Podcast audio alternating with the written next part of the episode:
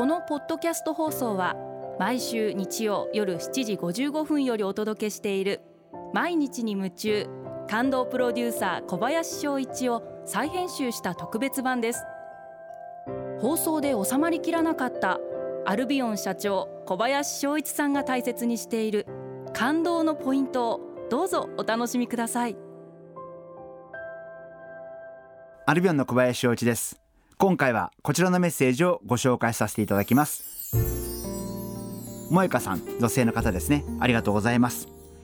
今年いっぱいで兄が定年を迎えます。お祝いに何かをしたいと思いますが男性には何をしたらいいか思案中です。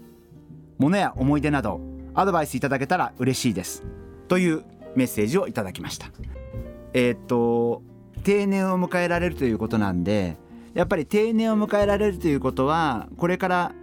時間がたくさんできていくと思いますんでまあどういうふうにお兄様が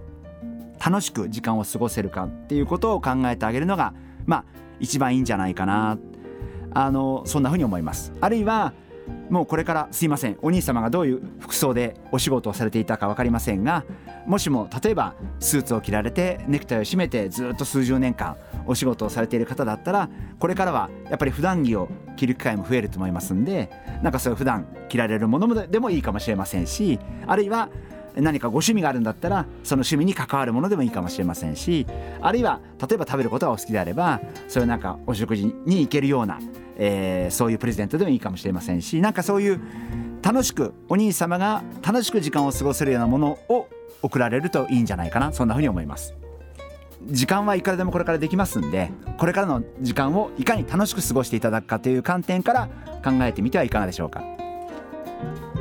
えー、私も経営者として、まあ、うちの幹部が定年退職を迎える時には食事会を、えー、開催させていただくことが、えー、よくあります、えー、大体、まあ、1回につき、まあ、8名から10名ぐらいで、え、食事をするようにしているんですが私が心がけているのはその主役つまり今回定年退職を迎える方がかつて一緒に仕事をしたメンバーを中心にその本人に呼ぶ人を選んでもらうようにしています。やっぱりせっかく最後の食事会ですから楽しい食事会であってほしいしなんか形式上のあんまり形から入る食事会ではなくて本当に長年やってきて本当にこんなことあったよねとかこんな苦労したよねとかこんな楽しい思い出あったよねとかなんかそんなことを最後の食事会では話してほしいんで別に私に関わらない話でも逆に私に関わらない話の方が絶対多いわけですから私はあの楽しく聞いてますんであのやっぱり本人に誰を呼びたいかを聞いて、えその本人が呼びたい方を呼んでいただくようにしています。そうなると当然あの昔話に花咲いて、まあ、気が付いたら私一人でぼーっと聞いてるだけってことがよくあるんですけどでもそれもすごくいいことでなんか本人同士がすごい楽しく話をしているっていうのはなんか本当にあこの食事会を開催してよかったなって私が思える瞬間でもありますしやっぱりこう自分が歩んできた道の中で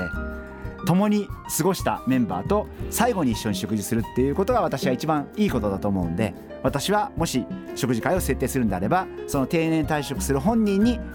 5人呼んでとか6人呼んでとかって人数だけ伝えてあとは本人が好きなように肩書きに部門に関係なく、えー、好きなように呼んでもらうそういうふうにしています。えー、萌香さんメッセージありがとうございました。あの本当に数十年間きっと頑張ってお仕事をされて多分お兄様も、まあ、少しほっとされているのか、えー、これからを楽しみにされているか分かりませんがあのぜひお兄様が楽しく時間を過ごせるようなものを送られてはいかがでしょうか。毎日に夢中感動プロデューサー小林翔一ではあなたからの仕事のお悩みを受け付けています。番組ホームページにあるメッセージホームから送ってください。お送りいただいた方の中から抽選でアルビオン化粧品のロングセラー化粧水。薬用スキンコンディショナーエッセンシャルとソープをセットでプレゼントいたします。たくさんのメッセージをお待ちしています。